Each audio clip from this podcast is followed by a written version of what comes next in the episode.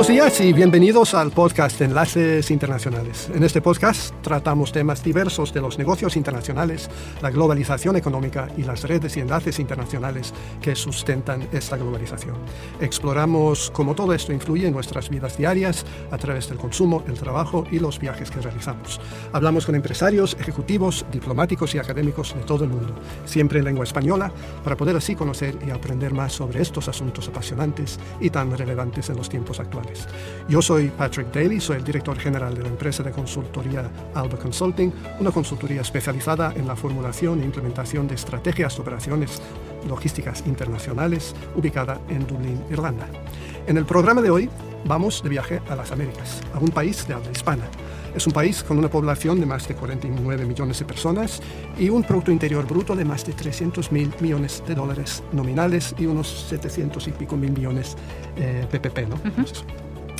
Eh, y es uno de los eh, países y economías más importantes de América Latina. Es una economía que crece a un ritmo rápido en la actualidad. El país que vamos a visitar es Colombia. Colombia es un país físicamente grande y de una diversidad natural increíble. Cubre una superficie de más de un millón de kilómetros cuadrados y dentro de sus fronteras alberga una variedad enorme de climas, paisajes y gentes, desde la costa cálida y húmeda del Caribe a las cumbres y valles fresquitos de los Andes, hasta la selva amazónica y las costas agrestes del Pacífico. Es más, Colombia es el país número dos en el ranking mundial de biodiversidad con más de 56.000 especies registradas. Felizmente, Colombia es hoy un país que mira hacia su futuro con más optimismo y esperanza que en ningún otro momento de los últimos 40 o 50 años, debido a su proceso de paz que continúa avanzándose y consolidándose mientras su economía se desarrolla y se expande a la par. Hoy vamos a estar hablando con la embajadora de Colombia en Irlanda, embajadora Patricia Cortés Ortiz, que está aquí en persona en el estudio con nosotros. Bienvenida, embajadora Cortés. Muchísimas gracias por estar aquí con nosotros hoy. Patrick, muy buenas, muy buenas tardes, muchas gracias por la invitación. Es para, para mí un, un honor estar aquí con, con, con, ustedes. Además, una gran oportunidad, de hecho, esta introducción tan, tan, tan, tan, objetiva y tan importante que hace de, de, Colombia. Muchas gracias a Alba Consulting y obviamente a la emisora. Muchas gracias. Estamos encantados. Encantados -huh. estamos. ¿Nos podría ubicar Colombia geográficamente respecto a Europa? ¿Y cuáles son sus eh, regiones geográficas principales? Sí, pues Colombia está en, en, las Américas, en la esquina noroccidental de Sudamérica.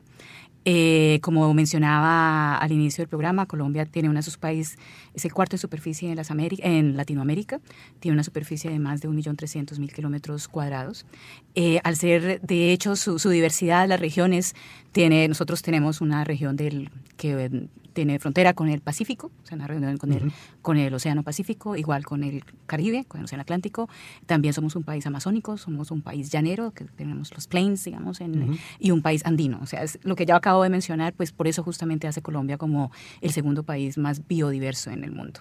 Entonces, las regiones creo que son las que mencioné, la región Caribe, que es eh, toda la parte del desarrollo de Cartagena, de Barranquilla, la parte del Pacífico, uh -huh. que con ciudades principales como Cali, en los Andes, en donde están las principales ciudades, creería, de, de Colombia, en los llanos que tenemos, compartimos eh, los llanos en, en la frontera con, con, Venezuela y la parte amazónica, que es una región muy extensa. Uh -huh. O sea, el de la biodiversidad de Colombia, dentro de esta, la parte, digamos, más biodiversa, puede ser casi lo que es el territorio de Francia, si uno dijera en términos de Colombia, de, los, de esos temas pristinos entre sus ríos y sí, todo. Sí. Uh -huh. Y ocupa un lugar muy estratégico, ¿no? Porque está ahí al final del, del istmo de, de... Exactamente, sí, y muchas gracias. Eso lo hace Colombia un país también muy atractivo y que facilita mucho los temas de inversión, exportaciones, porque estamos en esta esquina, tenemos, pues obviamente conectado, son, tenemos frontera con, con, Panamá y también dentro, ya de pronto hablaremos más tarde en la parte económica, en la situación geográfica asociada a nuestra política abierta de libre comercio que nos hace un sitio de plataforma para presencia desde Colombia, también tener presencia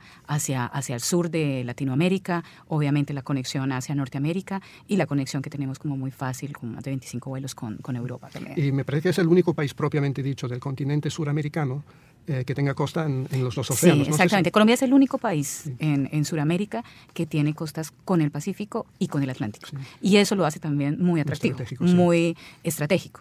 Además de, claro que si bien estamos hablando de la parte geográfica, pero de todos modos creo que aprovecho la pregunta para mencionar como, como Colombia, que es lo que es en términos de, de instituciones, ¿no? Una uh -huh. democracia con eh, separación de los poderes del Estado. Estamos cumpliendo 200 años de historia de nuestra República de Colombia y con unas instituciones como muy sólidas. Entonces, esto asociado a nuestra posición geográfica, más esta agenda tan abierta que tenemos, pues lo hace también muy atractivo. ¿Y la distancia de Europa y, el tiempo de viaje para llegar a Colombia, cómo se, cómo se llega mejor Sí, a Colombia? para llegar a, a, a, Colombia desde, desde Europa, pues los sitios de conexiones eh, son Madrid, eh, Ámsterdam, Londres, Frankfurt, Barcelona, y vía Estados Unidos. O sea, si uno viaja desde Irlanda, digamos, o sea, está, de hecho, la transformación de Colombia, el crecimiento económico ha hecho que en los últimos cinco años de nuevo esté operando aerolíneas como KLM, que se haya vuelto otra vez la, la operación de Avianca a Londres. Y también tenemos una conexión, pues esa es, no es, tanto, es desde Estambul, digamos, solamente como para ubicarlo, que no necesariamente es acá. Pero esa es el tiempo de vuelo, pues en promedio, digamos, desde, desde, Bogotá a Madrid, pues son como más o menos como 10 horas y ya de ahí en adelante son las, la, la, conexión que, sí, que haya, que exactamente. Pero digamos, hay, hay una, buena, una buena conectividad sí, y, y, eso. Y además también el, ese mercado aeronáutico pues ha crecido en Colombia, o sea, el tráfico en Colombia fue de 37 millones de pasajeros uh -huh. el año pasado. E internamente también es un tráfico que ha crecido más o menos de 23 millones las internamente. Las distancias son largas, ¿no? Entre las Porque las distancias son largas, sí. sí. De hecho, la tercera aerolínea de Colombia es una aerolínea de origen irlandés que de ¿Es hecho Viva? ¿Viva? que es Viva Air, que creo que justamente ah, está haciendo una diferencia y en ese mercado de casi 23 millones de personas de viajeros internamente, sí. pues tiene un, un, Sí. mercado muy grande. Y aparte de eh, los 49 millones de habitantes a los que me refería antes, ¿cuáles son las estadísticas vitales de Colombia en la actualidad? Sí, o sea, nosotros en Colombia, pues obviamente hemos mejorado en todos los temas en, en salud. Nuestra expectativa de vida es 71, 72 años para, para los hombres, 78 años para, para las mujeres. Tenemos una cobertura en salud. En las, Colombia es una ciudad, un país de regiones, ¿no? Como Sí. lo mencioné. En las grandes ciudades, pues tenemos, eh, en los grandes centros urbanos, la cobertura de salud es casi el 95%. En las zonas rurales no es tan alto, pero tampoco, digamos, es, es más del 60%. Eh, tenemos un sistema de, de pensión que para uno es contributivo, digamos, dos sistemas mezclados que en general como un 60% de la gente, digamos, accede en estos temas. Eh, tenemos una clase media, digamos, que está creciendo y en temas de, de pobreza, pues hemos bajado, pues, o sea, la- unos índices en los últimos 10 años, ahora, o sea, tanto en pobreza extrema es como 26%. De hecho, ayer, eh, la semana pasada salió el índice de desarrollo humano, digamos, a nivel mundial, en el que Colombia, pues, mejora 11 puestos. Ujú. Tenemos, hemos avanzado, digamos, muchísimo, obviamente, entre los, en la medida que vamos creciendo económicamente, pues, que eso se impacte en el crecimiento social, en, en, eh, en salud, eh, cobertura de educación y en los otros temas. Creo recordar leer, haber leído que la clase media se ha duplicado Expandió, sí. en los Ujú. últimos, Sí. lo que vamos a decirlo, vamos. Exacto, sí, Sí. es casi un 30%, bueno, digamos, es, sin duda se ha duplicado y eso también lo hace muy atractivo, porque no solamente es el crecimiento de la clase media, sino también hay una dinámica de ciudades intermedias en Colombia. Yo creo que a diferencia tal vez de, otras, de otros países aún en la misma región, Colombia, si bien tiene su capital, que tiene casi 10 millones de habitantes, Es Bogotá, ¿verdad? que es Bogotá, tiene ciudades, por lo menos unas cinco o seis ciudades intermedias, que estamos hablando ciudades que están con su ciudad y la zona... Medellín, Cali. Medellín, Cali, Cartagena. Barranquilla. Barranquilla, que es un centro muy importante de exportaciones en, en Colombia, Cartagena, pero aún ciudades, claro, que no alcanzan el millón de habitantes, pero por ejemplo en la zona cafetera, que también tienen una dinámica muy importante, como Armenia, Manizales, Pereira. O sea, es, una, es una- un país como muy vibrante y, y sin duda pues la expansión de la clase media, pues eso es lo que también hace la, la, la- la diferencia, ¿no? Ujú. ¿Y cuánto tiempo hace que tenemos embajada colombiana aquí en, en Irlanda? Y para usted, ¿cuáles son sus prioridades principales Sí. eh, durante esta, este mandato suyo? Sí, tenemos embajada. Yo llegué en abril del, del 2010, en abril, no, perdón, en agosto del 2018 a abrir la embajada. O sea, la embajada está funcionando, digamos, desde, desde, desde esa época. Tenemos en la embajada también nuestra sección consular que está operando totalmente para la atención a los colombianos y, bueno, y extranjeros si lo requieren eh, desde enero de, de este año. Y esto coincide además con un momentum de que Irlanda también abre embajada. Irlanda abrió embajada en Bogotá desde enero de este año. Sí. O sea que estamos en una relación que nos favorece esa ¿Y presencia. cuál fue el impulso para ustedes abrir una embajada aquí? El- yo creo que sin duda fue el- la, presen- la visita del presidente Higgins en 2017 fue muy importante porque primero identifica que estamos compartiendo experiencias en temas de implementación, en procesos de paz, pero también al, al- al tiempo que Irlanda está expandiendo mercados en la búsqueda de expansión de presencia en el mundo y de mercados, pues identifica a Colombia como, como, como un país de, de- de interés y las oportunidades que vienen cuando, digamos, e- e- eso fue, yo creo que esa visita y lo que habíamos trabajado, de hecho Irlanda anunció, primero anunció su apertura de embajada y, y eso, digamos, facilitó también nuestra, diría, nuestra, nuestra decisión de estar y estamos trabajando muy de la mano. Y en las prioridades, pues son prioridades compartidas. Nosotros pues compartimos los valores de democracia, derechos humanos. Obviamente la prioridad es profundizar esa relación de tipo político, pero yo creería que lo más importante son expandir justamente esas oportunidades, opciones en materia económica, o sea, expansión de la inversión, de mm, eh, la presencia comercial, del turismo, de cooperación en temas, cooperación visto muy desde buenas prácticas, diría yo, en temas claves, por ejemplo, creo que tanto Irlanda, eh, estamos haciendo compartir experiencias en temas, para este gobierno es una prioridad toda la agenda de emprendimiento, innovación, industrias creativas, y ahí hay unas experiencias bien interesantes, obviamente también en los temas de incentivo. Entonces, es esa expansión, yo diría, es fortalecer, continuar fortaleciendo la relación política, eh, abrir la agenda. Tenemos todo un tema y agradezco pues esta oportunidad en este medio porque obviamente de, de, que la gente aquí en Irlanda, digamos, conozca qué es Colombia, esas oportunidades. El eh, turismo también. El turismo es fundamental y en eso pues claro, ahí, ahí también tenemos que... Y hablaremos del proceso de paz porque hay una cierta, a lo mejor, fama eh, que tenemos que cambiar esa sin duda sin duda. exacto. Ahí hay un tema y bueno ya hasta en eso hemos compartido y, creo que en eso hasta tenemos en algún momento unas similitudes o realidades con Irlanda en su momento Irlanda también se, lo reconocían como un país violento digamos cuando hay ese tema. Entonces ahí hay unas defensas. Educación es un tema fundamental la movilidad fortalecer los lazos científicos educación cultura. Yo diría que es como esa y facilitación migratoria que también de medidas migratorias. ¿y cuál es el estado actual del, del proceso de paz en el 2017-18 vimos el proceso el referéndum, luego eh, se votó que no, luego hubo un cambio de gobierno, una renegociación. ¿Dónde, estamos ahora? Sí, el, eh, estamos en la implementación. El presidente Duque, eh, que inició en, en, agosto del 2018, pues obviamente ahí ya el acuerdo está, está suscrito, ya está ya tiene, no solamente fue aprobado por el Congreso, también por la Corte Constitucional en Colombia. Y en esa fase, digamos, de implementación, el, el énfasis de la implementación es lo que llamamos paz con legalidad, que significa la implementación de, de, paz bajo, digamos, los preceptos de eh, respeto a la, al, rule of law, digamos, en el tema de legalidad. Estado de Derecho. Estado de Derecho, que es un fundamental. Entonces, bajo lo que, si bien el presidente Duque es elegido, digamos, como usted menciona, en Colombia se hizo un referendo para eh, decidir si se apoyaba o no la negociación o cómo fue el acuerdo. Él no ganó y después, pues vías constitucionales por el Congreso se aprobó, pero el presidente, el presidente Duque, pues sin duda tiene, recoge, digamos, un, apoyo de, de, muchas de las personas del no. Se compromete a implementar eh, ese acuerdo, eh, pero por eso con mucho énfasis en la, legalidad también. ¿Y qué estamos haciendo? Estamos avanzando. Hay una alta consejería, digamos, se ha creado toda la estructura, digamos, eso se creó desde antes, pero en este momento hay un liderazgo de la alta consejería para la estabilización, se llama el consejero Emilio Archila. Él, de hecho, vino aquí a Dublín en septiembre. Eh, digamos, bajo esa alta coordinación están más de las diría yo, como 15 instituciones, que no, 15 no, como 10 instituciones, pero además, digamos, se desarrollan pues las políticas que atraviesan todos los sectores, o sea, el Plan Nacional de Desarrollo de Colombia de este gobierno, pues obviamente involucra eh, el, tema de, el tema de la implementación de paz, asigna los recursos, o sea, ¿en qué estamos? En participación política, bueno, eso desde ya el acuerdo lo tenía, hay participación de las de quienes se, se reintegraron en el proceso y tienen participación política, la parte de justicia está operando, obviamente, con los desafíos que eso significa, de hecho, es, eh, está operando con los recursos, con, con, como le digo, con desafíos, o sea, hay una concentración en 170 municipios, que son los 170 municipios más afectados por la violencia. Y en esos 170 municipios es donde se implementa lo que llamamos los planes de, desarrollo territorial. Cuando el gobierno empezó, solamente habían dos que se habían creado, ahora son 17 que están, digamos, expandiéndose. En este momento, 11.000 personas de los reintegrados permanecen en ese proceso, digamos que eso da, más los recursos y el compromiso de Colombia. Entonces, estamos avanzando, obviamente, desde la parte rural, desde la parte de fortalecimiento, digamos, de capacidades, de vocacionales, involucramiento del sector privado. Eso ha sido muy, muy importante. Cada vez el sector privado, desde federaciones, se está más involucrado en el proceso. Todo lo que se desarrolla es con base en las instancias de paz, o sea, eso es con trabajo con las regiones, con las localidades, o sea, no, obviamente no es un proceso lejos de los escritorios, se hace con las regiones. Ahora tuvimos unas elecciones locales que de las primeras cosas que se hicieron, que hizo el, alto el, alto consejero fue obviamente reunirse con los gobernadores, porque este es un proceso que no solamente debe durar, o sea, la, la perspectiva es que se den en 12, 15 años. O sea que en estos dos años hemos, nos hemos comprometido, estamos avanzando. Desafíos, claro que hay, pero estamos avanzando con el compromiso de paz con Estos temas llevan su tiempo. Claro, yo creo que el mejor ejemplo es Irlanda también.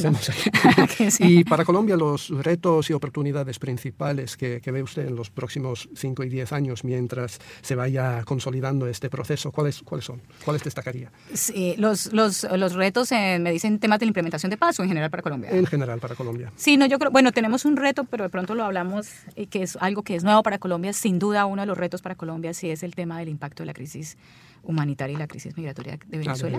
Ese es un reto porque Colombia ha recibido en los últimos dos años 1.5 millones de venezolanos. O sea, esto es una cifra impresionante.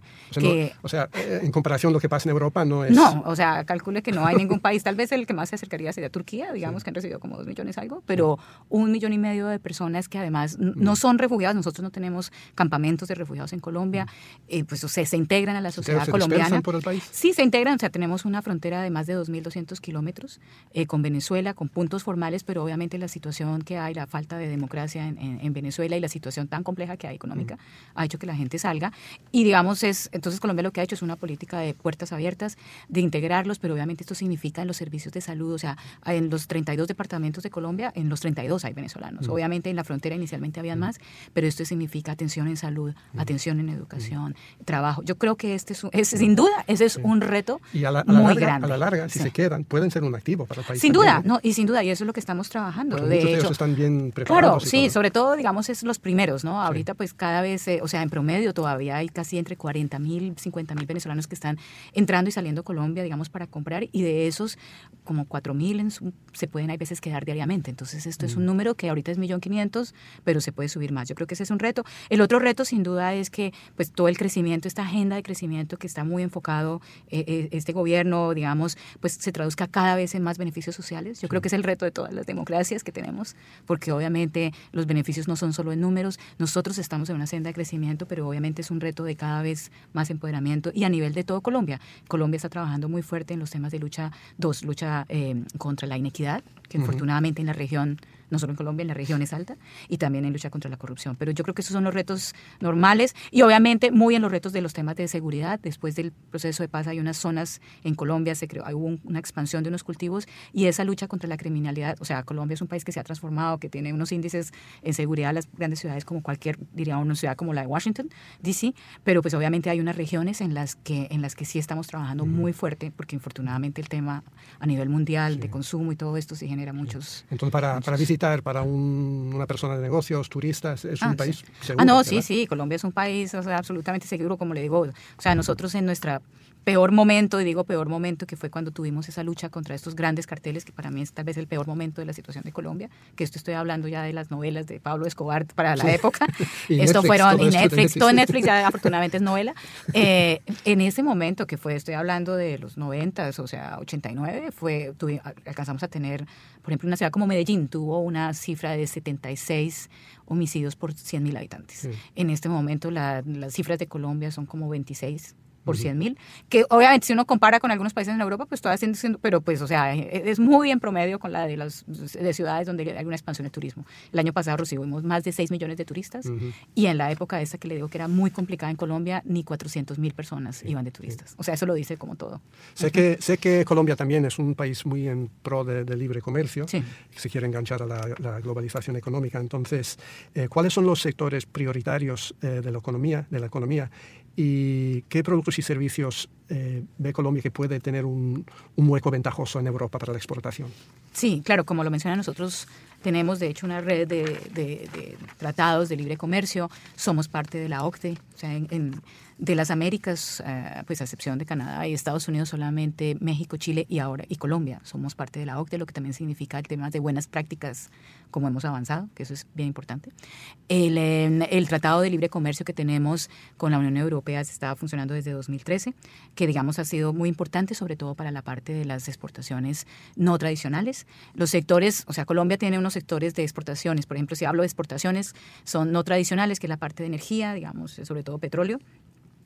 Eh, y en la parte no tradicional, ahí es donde estamos viendo unas grandes oportunidades, estamos trabajando mucho en eso, estoy hablando del sector eh, agrícola, pero digamos en productos sobre todo, pues obviamente que no se producen aquí, temas claves como frutas exóticas, frutas tropicales, el aguacate, ese tipo, digamos, de productos estamos cada vez llegándole más, o sea, aquí a, pues a, Europa ya llega más, una, una, exportación que ha sido tradicional, pero que debemos continuarla, es todo ese tema de flores, digamos, flores, cafés, pero más enfocados ahora en cafés, specialty coffees, digamos, dentro de esa, digamos, esa red de agrofood, pero muy, muy, creo que todavía tenemos, ahí hay un, un, amplio mercado. Em, en el tema de servicios estamos trabajando mucho, por ejemplo, en servicios de software. Colombia está desarrollando mucho. Hay un apuesto muy fuerte por la economía naranja. exacto, exacto. Y es la economía naranja, que es algo que el, presidente Duque, pues de hecho, trabajó mucho cuando estuvo en, en, Washington en el BID, es la economía de, economía de industrias creativas. ¿no?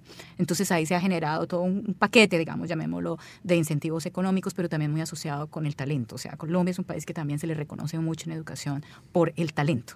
Entonces, esa es nuestra gran apuesta, diría yo, pasar, obviamente, en los sectores como tradicionales, pero también en servicios, en, estas industrias creativas, en software. Tenemos, por ejemplo, unos temas interesantes en temas médicos, en temas de, digamos, en temas médicos, de algunas, eh, por ejemplo, eh, compañías farmacéuticas en Colombia que están desarrollando una tecnología especial, por ejemplo, en geles que están exportando muchísimo aquí en Europa. O sea, yo creo que ese es uno de los grandes sectores que, que estamos en la parte de tecnología y obviamente en la medida que hay, y los servicios todo asociado pues al turismo también.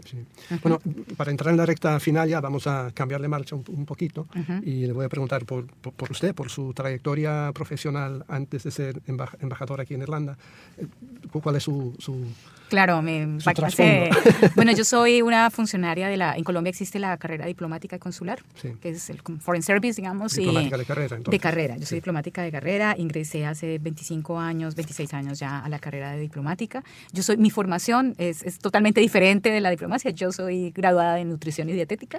O sea, creo que soy de las pocas nutrición, o tal vez la única dentro de la carrera diplomática, que es un, un concurso de carrera, digamos, de méritos, que un poco también muestra lo que es Colombia y la solidez también dentro del de servicio, que igual trabajamos en, general muy, muy, muy de la mano con, con, a, nivel de todo el servicio exterior, con los diferentes miembros, digamos, de obviamente de personalidades de gobierno. Em, yo tengo una, hice una maestría en asuntos internacionales de la Universidad Externado de Colombia, también una especialización de la Universidad de los Andes, que es una de las universidades como más reconocidas, digamos, Colombia, es una universidad privada. Eh, en mi carrera diplomática he servido en el exterior dos veces en Washington, la primera vez en la parte consular, la segunda fui ministra consejera en la Embajada de Colombia en Washington entre el, 2000, entre el 2004 y el 2009. Eh, serví seis años en la Embajada de Colombia en Venezuela, lo cual fue muy interesante porque pues obviamente Venezuela es un país muy, muy, muy, muy importante para Colombia y, y hay se trabajaba, digamos, mucho la agenda. Y en la parte interna, digamos, de alguna manera he trabajado mucho en el, más con los países del hemisferio occidental. Fui coordinadora para los temas de Estados Unidos, de Canadá, cuando estábamos en la negociación del Tratado de Libre Comercio con Estados Unidos. También, eh, recientemente, antes de venir a Irlanda, era directora para las Américas, lo que significa que pues estaba encargada de todo el seguimiento y la relación bilateral de Colombia con los 34 países del hemisferio occidental. Digamos, esa es como mi carrera como nutricionista, pues tal vez trabajé más dentro de la parte de, de programas de nutrición de salud pública y después en el sector privado, pero la verdad eso fue hace, pues calculé hace como 30 años. Entonces, eh, realmente ese ha sido como mi carrera. ¿Y qué, qué, le gusta hacer en su tiempo libre cuando está trabajando en Poste Colombia? Sí, sí, sí, sí, sí. No, pues disfruto mucho la naturaleza, me encanta, me gusta trotar. Yo no soy gran eh, deportista, pero sí troto, digamos, es algo que, que, disfruto mucho. Troto, caminar, creo que aquí en Irlanda es una gran ventaja también estar por eh, trotar, caminar. hay, muchos sitios, el cine. Sí, sí, sí, sí, sí. Bueno, en Colombia también hay muchos sitios maravillosos. Eh, pero digamos el tema naturaleza, y yo creo que como buena colombiana me gusta bailar. eso sí, la verdad, eso es algo que creo que llevo, muy, que llevo muy en, en, mi sangre. Yo soy de Neiva, una ciudad de mm, como a 300 kilómetros de Bogotá. Entonces, digamos, eso lo disfruto, eso yo creería, sí, leer también todo, pero creo que lo que más me gusta es la naturaleza, el ejercicio. Ah, muy bien. Y ahora estamos en vísperas de, Navidad. Sí. Y me interesa mucho saber cómo es la Nochebuena en Colombia. Sí. ¿Tiene su claro, peculiaridad? Sí, de pronto yo aprovecho la pregunta porque para nosotros más que la, la Nochebuena es maravillosa, pero más que la Nochebuena es la época de Navidad. Por ejemplo, en Colombia hay dos cosas muy, muy colombianas y que no se ven mucho en otros países. Uno, nosotros celebramos el día 7, de hecho, antes de, o sea, el 8 creo que es el día de la Virgen Inmaculada, algo así. Entonces, el día 7 nosotros celebramos en todo el país, es como el lanzamiento de la Navidad, ponemos velitas afuera de las casas, los apartamentos, faroles, o sea, esto es en toda Colombia. Cuando si usted va a Colombia ese día dirá qué pasa aquí, porque en todas partes hay velas y se llama el Día de las Velitas. Ah. Entonces la gente se reúne con, con sus vecinos y las familias, es como casi, una, casi como un día de Navidad. Nosotros nueve días antes, o sea, los nueve días, digamos, antes de que nazca lo que llamamos sobre todo el Niño Dios, celebramos algo que se llaman las novenas. Entonces las novenas nos reunimos las nueve noches y es, las novenas tienen una parte de rezar, pero una parte de cantar villancicos, de reunirse. Es como un poco la excusa para estar entre familia y amigos. Entonces las nueve noches anteriores, o sea, esto es una celebración larga, ¿no? y en el día, y nosotros celebramos es el 24, la verdad, el 25 no. O sea, el 24. Entonces aprovechamos la novena. Y muchas veces, por ejemplo, en muchos sitios de Colombia la novena se vuelve bailable. Entonces uno reza, canta, come, disfruta y termina como bailando, ¿no? Entonces, y un poco, y claro, se hace la cena de, de Navidad, los niños... ¿Y qué se cena? Eh, bueno, diferente la Colombia es un país de regiones, ¿no? Sí, claro, Entonces no es que tengamos un país, yo diría que típico a nivel nacional, tal vez pues en la región de donde yo vengo, sobre todo se hace, hay una sopa que es muy famosa que se llama giaco, que es con tres diferentes de papa y en particular una papa como no se produce aquí, que es bueno como amarilla, que es muy espesa, que tiene el sabor de digamos el pollo y tiene unas hierbas que se llaman huascas. O sea, es un plato fuerte, digamos pesado y es alrededor del ajiaco y es un poco la mezcla de algunos productos españoles porque tiene también capers como alcaparras, pero también tiene la mazorca y el aguacate, yo creería. Pero pues para otras familias ya se vuelve un poco más el jamón o el pavo. Últimamente cada vez se vuelve más de tema de pavo. Santa Claus, Santa Claus o Reyes Magos? Eh, no, no, el niño Dios. O sea, Santa. Para nosotros, Santa, por ejemplo, para mi época, tal vez, nosotros no decíamos tanto Santa Claus, era ah, el niño Dios, Porque es que celebramos la novena, el nacimiento del niño. Sí. Pero nosotros el 6 de enero no lo celebramos. No, no, no, los reyes no. No, no, no, los reyes no. Muy bien. ¿Y últimamente ha, leído algo eh, que le haya inspirado y que recomendaría a los oyentes? Pues digamos, eh, la verdad más que lo haya leído de manera nueva, lo nuevo es porque lo volví a leer con mi hija. Yo creo que lo que me inspiró, y sobre todo porque como estamos en los 200 años de, de, la existencia de la República de Colombia, con mi hija aquí en, en, Irlanda, estuvimos haciendo un ejercicio de español de, de, que ella conociera más a García Márquez y leímos, yo leí otra vez El General en su laberinto. Obviamente no es un libro nuevo, pero es la verdad es muy, muy impresionante. Yo creo que estando aquí en Irlanda, todo el tema de, por ejemplo, ahí se menciona mucho el rol de los irlandeses, obviamente, Daniel O'Leary y todo esto. Entonces, ver esa historia, Bolívar también hay una serie en Netflix de Bolívar. Yo creo que todo este tema me, ha inspirado mucho últimamente. Me parece que Bolívar tenía un lugarteniente que era, irlandés.